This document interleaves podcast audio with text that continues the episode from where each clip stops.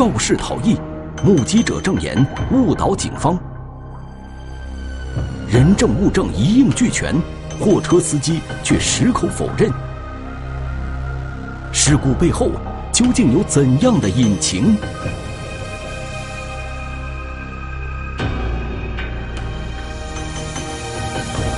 盲区，天网栏目即将播出。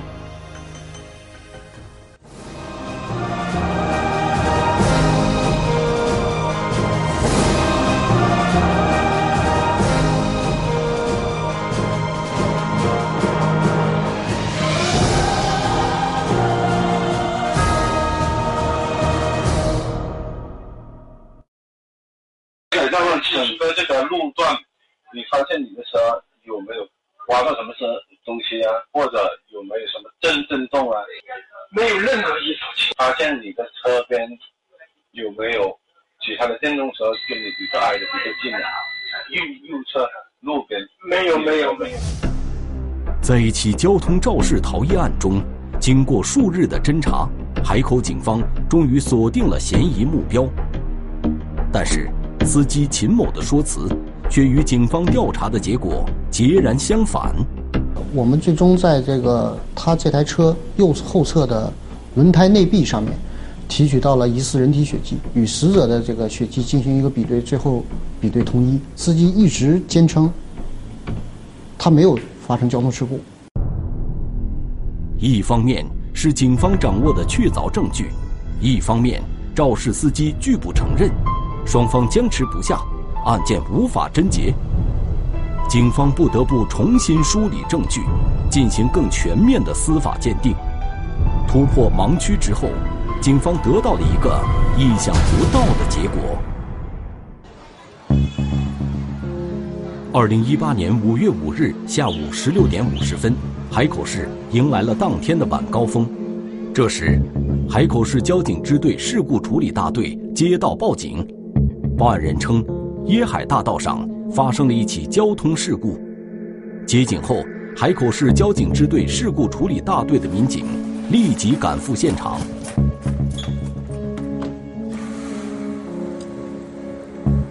我们赶到的时候，伤者已经被幺二零那个送到医院去，只发现现场呢倒了一辆电动摩托车。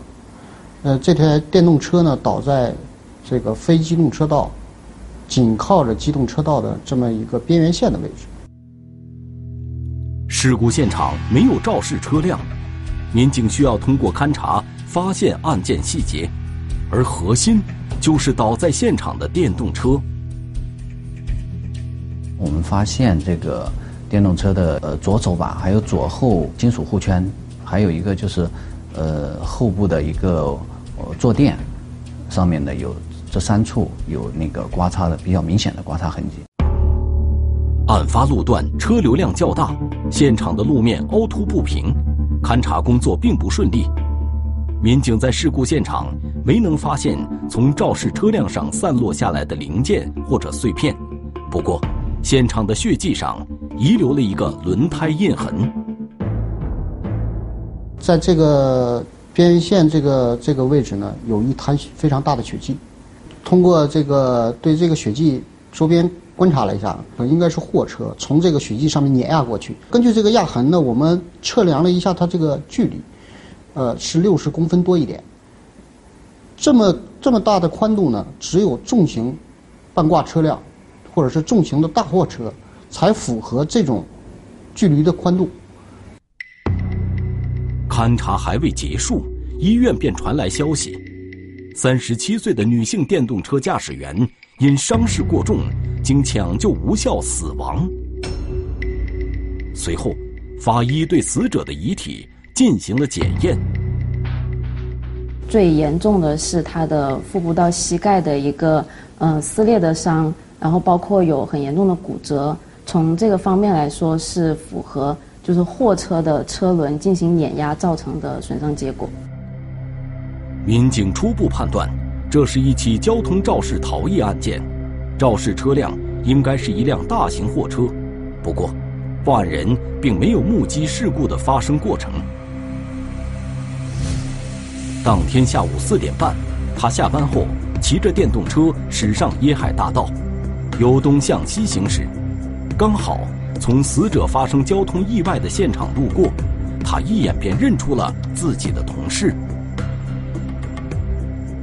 事事故发生了以后，他才经过这个路段，经过路段之后发现，哎，这个是他认识的，呃，那么他就停车下来，哎，刚好边上有两个那女孩子，就问，哎，你那个有没有发现这个，呃呃，就说那个怎么回事啊？呃，那个两个两个那个女性的目击证人就跟他讲了这回事。据在现场的两名目击者回忆，当时他们骑着电动车在前。死者驾驶电动车跟在他们身后，当死者准备从左侧超越他们时，意外就在这一瞬间发生了。就说一个大货车，呃，当时这个经过的时候就碰刮到这个呃电动车，然后那个呃电动车驾驶员就倒地了，倒地那车就从身上碾过去了，哎，那个货车呢就呃当时就没有停车，就直接就离开了现场，呃就走了。两个女孩被眼前发生的事故吓得不轻，没能记下肇事车辆的车牌，只能对肇事车辆进行大致描述。这两位女性自称是目击证人，然后给我们提供了这样的一个线索，就说是两台红色的渣土车，而且是空车，一前一后，速度非常快，车体也非常脏。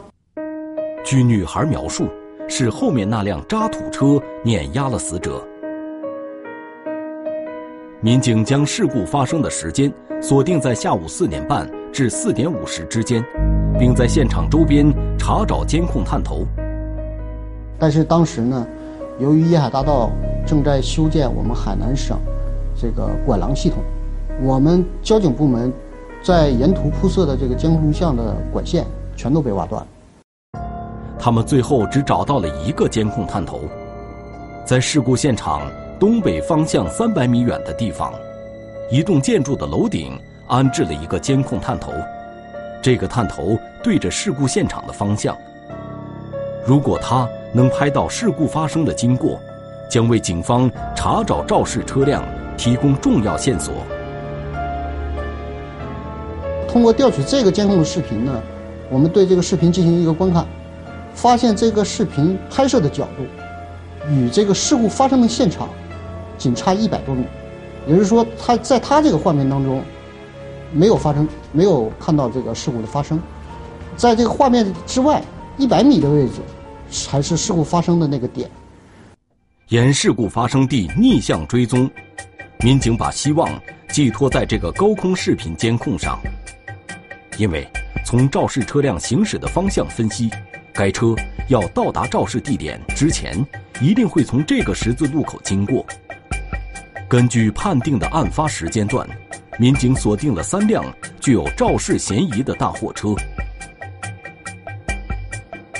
就确定了三辆拉土的大货车，然后当晚就靠回来，我们就组织这个呃技术人员对这三辆车逐一的进行勘验检查，呃呃，同时呢，我们还对这个呃车主还有司机都进行了这个呃这个询问了解。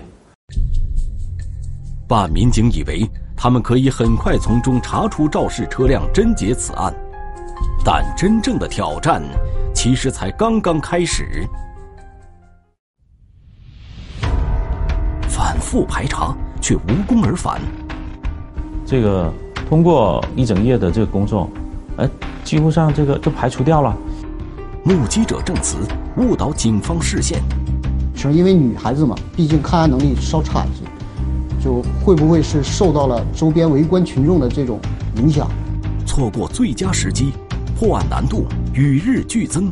随着时间的越长，他有可能对这个事事故这个证据啊、相关痕迹啊进行一个毁灭。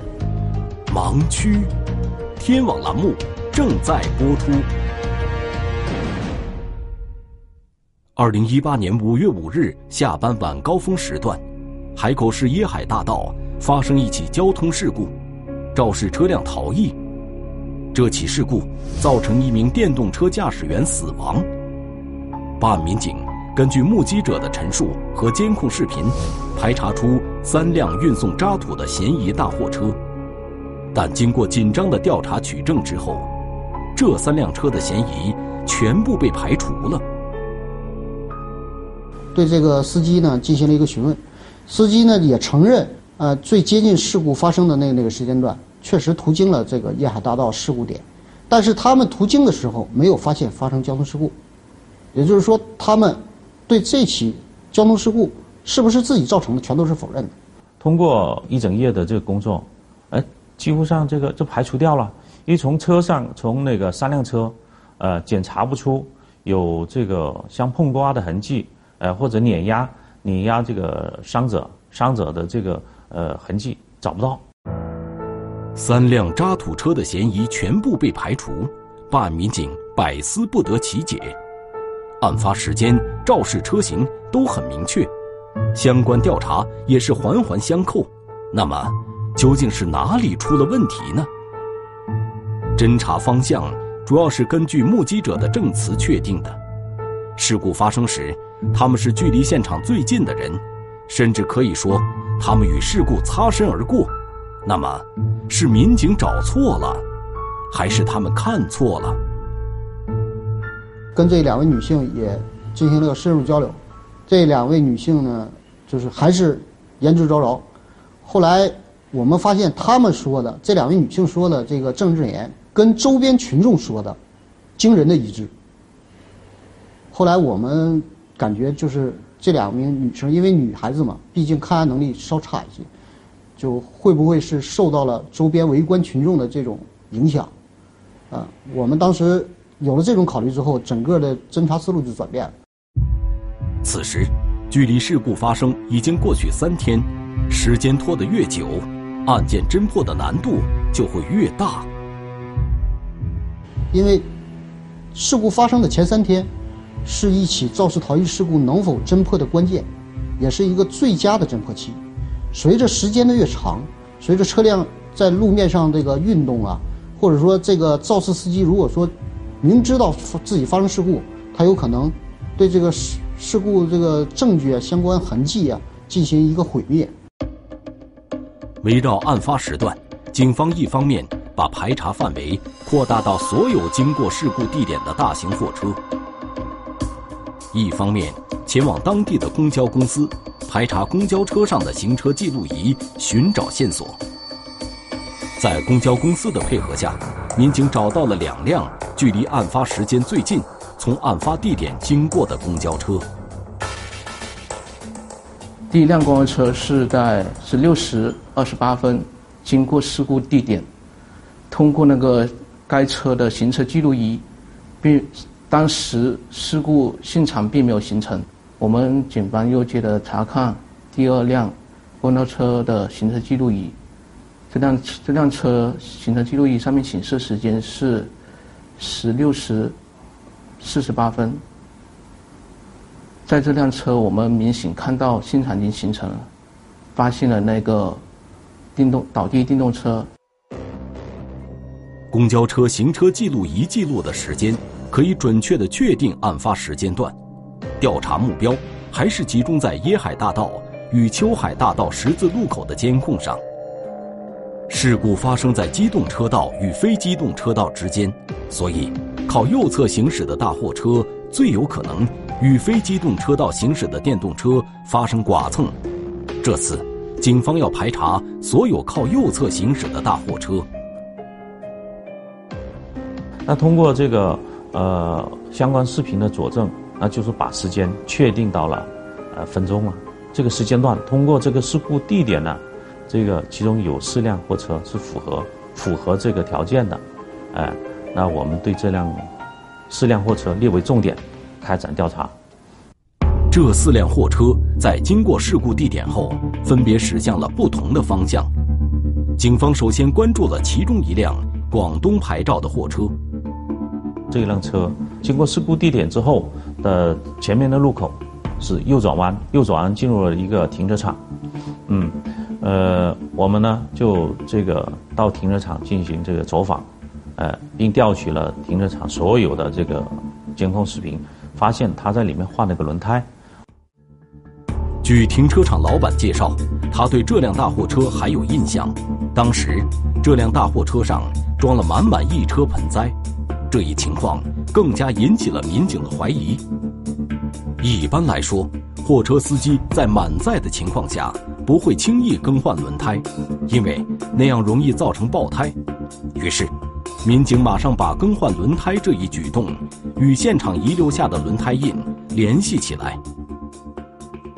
我们在视频中还发现了一个明显的地方，就是什么？就右侧一个轮胎，它的这个表面比较颜色比较深，呃，就像附着的什么血迹之类的，这个情况就给我们认为说这辆车广东号牌的车可能呃这个嫌疑比较大了，呃，有可能是碾压的。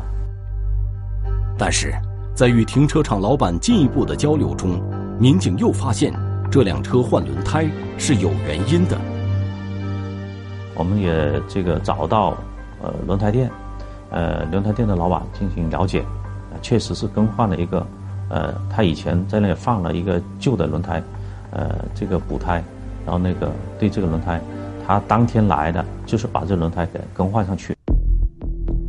尽管如此，办案民警还是不能就此罢休，如果不进行实车检验，也不能认定他的肇事嫌疑。民警与该车司机取得了联系，在事故发生后的第四天下午，司机把车从广州开到了海口市交警支队事故处理大队。当时我们询问三名司机的时候，三名司机表情是吃惊惊讶，说我们正常行驶，并没有与任何车辆发生接触。民警对这辆大货车进行了细致的勘查，但并没有发现任何可疑痕迹，轮胎上疑似血迹的痕迹也否定了。结果发现呢，呃，他经过这个路段，有一个有个积水的坑点，啊，那轮胎应该是碾碾压到水了，那个水迹，呃，浸泡到轮胎上。当时真是非常失望，因为那个。大家都一致认为，就是这台车是最具有这个那个肇事可能的。除了行驶时间和行驶轨迹外，现场血迹中的轮胎印是警方比对的重要条件。在第二次锁定的四辆可疑大货车中，经过仔细勘查，警方排除了三辆大货车的肇事嫌疑。只剩下一辆江西牌照的大货车还没有进行调查。接下来是柳暗花明，还是山穷水尽？办案民警此刻毫无把握。北上千里，海口警方亲自复勘。一共七个人，我们就赶往那个江西景德镇。细微痕迹，目标直指肇事货车。车上的油漆它是红色的，跟我们这个上面它残留的这个刮擦的地方残留的这个，呃微小的这个，呃这个车漆颜色是一致的。人证物证一应俱全，肇事司机却矢口否认。我认为这件事情跟我无关，所以哦，我我没有没有我没有犯罪，跟我无关。盲区，天网栏目正在播出。二零一八年五月十日，事故发生后的第五天，警方层层调查，先后锁定了七辆嫌疑车辆，但经过细致调查后，有六辆大货车被排除了嫌疑，只剩下一辆江西牌照的大货车。这台大货车归属于江西南昌的一家物流公司。案发当日，由驾驶员秦某贵驾驶到海口运送冬瓜。江西籍这台货车呢，一联系之后呢，发现他那个一就是短时间内不会再到海南来。我们跟这个南南昌市交警取得了联系，呃，这个把相关的信息进行通报，委托他们对车辆进行一个呃勘检查。但是南昌交警经过勘查，并没有在该车上找到与电动车剐蹭的痕迹和血迹。由于车主急于将货物拉到景德镇。南昌警方只能放行。掌握这个这个信息反馈到我们大队以后，我们大队几个就专案组几个就碰过头，出又重新看那个视频监控，还是觉得这车有嫌疑。在事故发生的时间段内，这辆江西牌照的大货车是警方唯一没有实车勘查的大型车辆。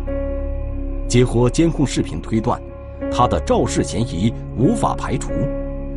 海口交警决定赶赴江西景德镇，对这辆大货车进行复勘。我十号上午我就带着我们那个大队的几个民警，一共七个人，我们就赶往那个江西景德镇。在景德镇，海口交警找到该车，又进行了一番仔细的勘查勘验。这次，他们找到了一些可疑的痕迹。到江西，那么我们在这个可疑的车辆。呃，首先是它的车身的这个油漆方面，它还有车身的油漆，它是红色的，跟我们这个上面它残留的这个刮擦的地方残留的这个呃微小的这个呃这个车漆颜色是一致的。在该车右侧油箱盖的位置，民警也发现了疑似剐蹭的划痕，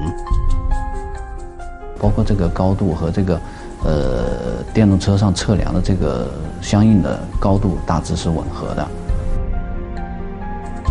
这些发现让海口警方更加怀疑此车就是肇事车辆。但是，当办案民警对该车司机秦某贵进行讯问时，他却矢口否认。在这个整个这个路段，你发现你的车有没有刮到什么是？东西啊，或者有没有什么震震动啊？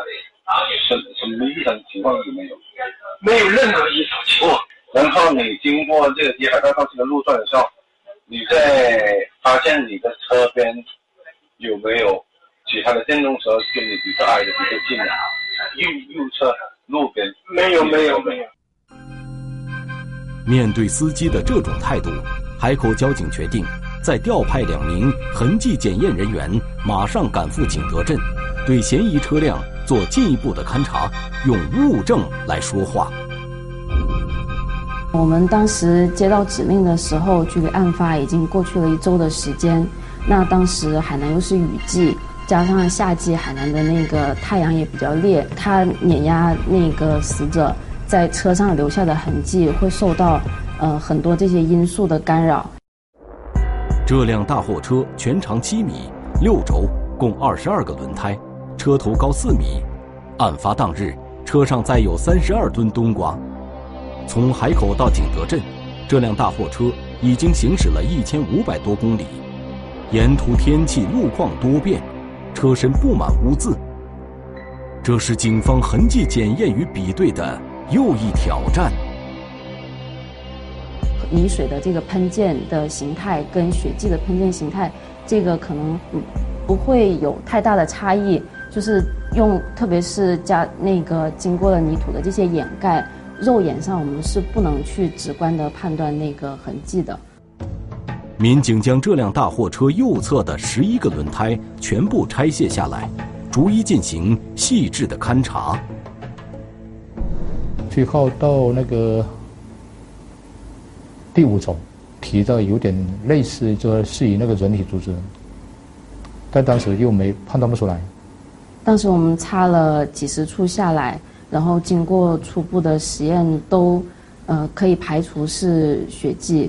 我找到了很多喷溅的泥点，因为当时条件也不好，只能做一些最基本的初筛。带回来之后，我们在实验室用敏感度更好的一些试剂去检验。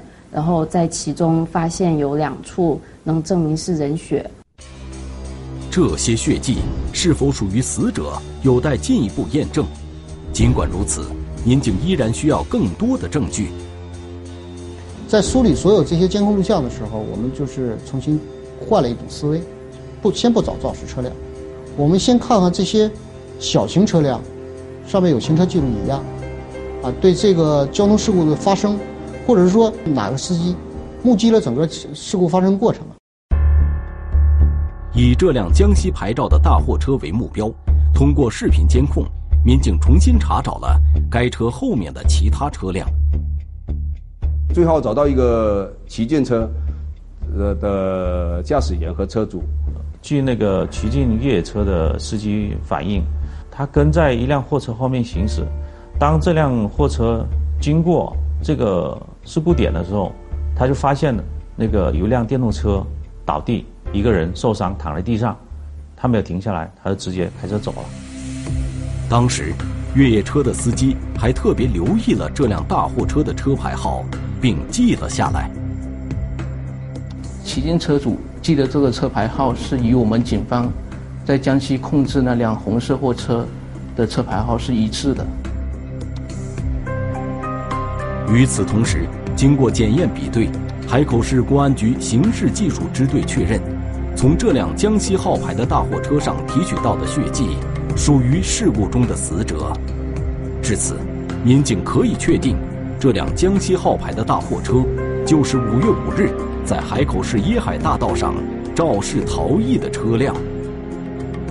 当时我们警方的心情是激动的，毕竟是找到那个可疑车辆。也找到了真正的目击证人，我们觉觉得警我们警方觉得这几天的几天几夜的努力并没有白费。不过，办案民警并没有完全放松下来，因为货车司机秦某贵此刻依然坚称自己没有肇事，更没有逃逸。我认为这件事情跟我无关，所以哦，就我我没有。没有，我没有犯罪，跟我无关。所以话说啊，知道吗？如果你慢慢想想起有什么异常或者什么记忆的话，要具体向我们说说明啊。为为什么讲这些话呢？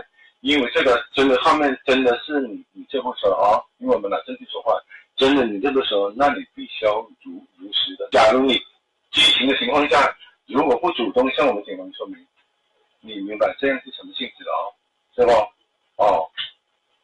现在后面的工作，你愿意愿意愿不愿意配合我们警方？这两天我们回开考的时候，你愿意陪同我们一起回去吗？我愿意，愿意，因为这件事情对我伤害也也挺大。我开车，我非常清醒的知道我这一趟啊没有出事。我们的这个技术人员在，呃，江西景德镇市，呃，开检查完了后，我们把车辆进行扣押，那个。把司机转换回我们海南接受我们的调查。在最初的时候呢，我们认为这是一起交通肇事逃逸案件，但是司机一直坚称他不知情。那么我们一直也抱着疑虑。明明曙光就在眼前，但一波未平，一波又起。这起案件的谜题究竟该如何破解？这起事故的背后，到底还隐藏着多少秘密？肇事司机是有意逃逸，还是另有隐情？这个司机一直坚称他没有发生交通事故，我们一直也抱着疑虑。多方取证调查，痕迹专家给出结论：这个重型爆牵引车是有这个视觉盲区的。事故迷局终于揭开，祸端源于视觉盲区。靠近车体的位置，那么驾驶员是看不到的。盲区，天网栏目正在播出。二零一八年五月十日，经过五天的调查，海口警方终于找到肇事车辆，但是司机却一直否认。自己在海口行车期间发生过交通事故。因为当时就针对这个问题，我们几个也在讨论的意嘛。因为当时我问他们，他们说不知道。所以后来几个人商量说，还是加大力度再去询问他，他还是说这同样的话题。几次审讯下来，司机秦某贵依旧表示自己没有肇事，更没有逃逸，这让警方意识到。这起事故中，也许存在着另外的可能。后期我们经过这个大货车车辆的这个调查呀，发现这台大货车呢购买了商业保险，这样的话，这台大货车呢，如果说发生死亡交通事故的时候，可以那个有一百一十二万的这个巨额理赔。在这种情况下，我们当时判断呢，就是这个货车司机也没有必要说在发生死亡交通事故之后，采取一个交通肇事逃逸的这种行为。在物流公司的配合下，民警查看了车辆的行驶轨迹。这辆货车在事发后一直处于正常的运输状态，并没有任何反常行迹。如果它不存在交通肇事逃逸的话，那么法院会对他进进行一个从轻的判决了。呃，所以说我们当时也很慎重。这样的话，我们呃通过上级部门呃请到了广州检验鉴定痕检方面的一位教授，专门到海南来。对整起案件的所有的现场啊，呃，后期的取证，还有那个相应的这些检验鉴定的分析报告，进行了一个综合的分析。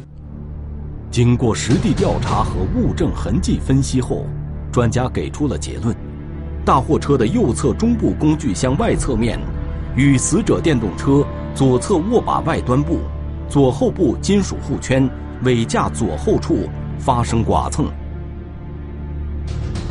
死者倒地后，货车第五轴轮胎从电动车驾驶员的腰部碾压过去。这一结论再次印证了海口警方的判断。直到检验鉴定结论出来之后，这个司机一直坚称他没有发生交通事故。我们一直也抱着疑虑。几轮严谨的科学验证下，警方可以认定。肇事车辆和肇事司机，那么该车司机为什么坚称自己没有肇事呢？货车在负载负载的情况下，通过这个路段，它对电动车的一个它的车体上跟电动车的这个坐垫一个碰刮，它的货车司机的这种感知是强烈的，哎，呃，即使是碾压了人体，呃，它的颠簸可能会被路面的。呃，这个凹凸不平的路面会，呃，影响到了。教授给出的这个结论是，重型半挂牵引车是有这个视觉盲区的。那么，对于它重型半挂牵引车车非常近距离的周边的这个角度，很难观察到。司机对于这种这起事故的发生，很有可能是不知情的。综合事故发生后车辆的行驶轨迹，警方试验。及专家意见，警方认为是由于车辆盲区的原因，大货车驾驶员没有察觉到事故的发生，所以当时并没有停车。在这起交通事故中啊，我们看到受害者在和货车发生碰撞所处的位置就是这个位置。那么由于啊，我们的驾驶员在他的驾驶位上。这个高度啊和这个高度差是非常之大，因此呢，在行进过程中，他很难注意到这个位置发生了什么，因此呢，这也是本次事故发生的一个重要原因。最终，通过海口市交警支队事故大队认定及海南省交警总队的复核，警方排除大货车司机肇事逃逸的嫌疑。不过，事故发生时，大货车司机存在一定的过失。认定其承担事故全部责任。事故认定完成后，法院将进一步审理此案。通过这起交通事故，警方提醒广大群众，一定要重视大货车行进中的盲区问题。我们身后的这台大货车，在它的四周啊，我们用隔离墩和警戒线摆出来了不同大小的区域。那这些区域呢，就是我们俗称的。货车的视野盲区，当我们的驾驶员坐在我们货车的驾驶位上的时候，这些区域他是看不见的啊，无论是在前方还是侧面，或者通过他的后视镜都是看不见的。那在我们的货车呢，分为静态盲区和动态盲区，根据路况的不同啊，上坡、下坡、转弯的时候，盲区的大小和区域也会发生变化。那这些呢，在我们道路的道路交通安全的行进过程当中啊。就会发生危险。经过海口警方的不懈努力，这起交通事故发生的原因终于真相大白。但是，对于参与到社会交通中的每一个人而言，我们都应该从中吸取教训，让悲剧不再重演。